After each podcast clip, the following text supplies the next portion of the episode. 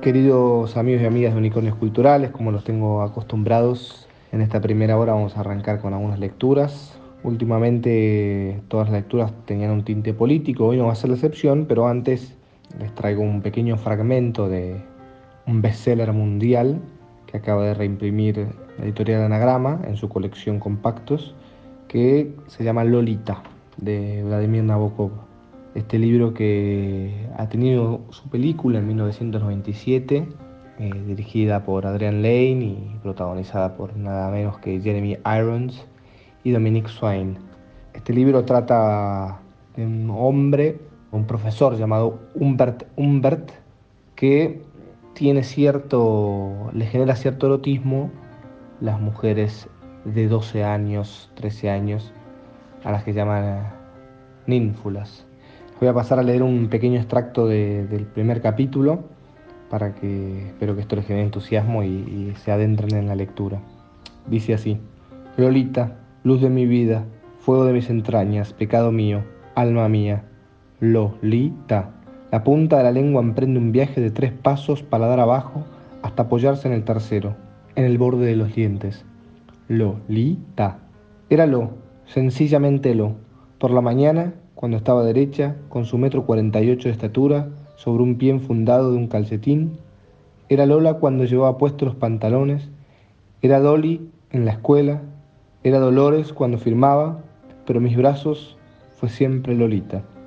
¿Tuvo Lolita una precursora? Naturalmente que sí. En realidad, Lolita no hubiera podido existir para mí si un verano no hubiese amado a otra niña iniciática. En un principio junto al mar, cuando aquel verano faltaban para que naciera Lolita, casi tantos años como los que tenía yo entonces. Pueden confiar en que la prosa de los asesinos sea siempre elegante. Señoras y señores del jurado, la prueba número uno es lo que los serafines, los mal informados ingenios serafines de majestuosas alas, envidiaron. Contemplen esta maraña de espinas. Bueno, así comienza el libro, es un pequeño fragmento. Espero que les entusiasme. El otro libro que les quería traer, que pronto saldrá a la venta, aún no, es una novedad de la editorial Edasa, en su colección de ensayos, es el libro de Alfonsín, escrito por Pablo Garchunov el libro se llama Planiferio Invertido y cuenta con 462 páginas. Esta es una biografía eh, muy detallada que hace Alfonsín, con diversas partes, cuatro partes, que les recomiendo. Va recorriendo la, historia de Alfonsín con fotos, con información. Muy, muy recomendable. Así que apróntense a las librerías a principio del mes siguiente, que ya, ya va a estar a la venta y que espera ser así una especie de continuación anual de lo que fue publicado también por esta editorial, Diario de una temporada en el quinto piso de Juan Carlos Torre, que nos sorprendió a todos por la novedad del relato, ¿no?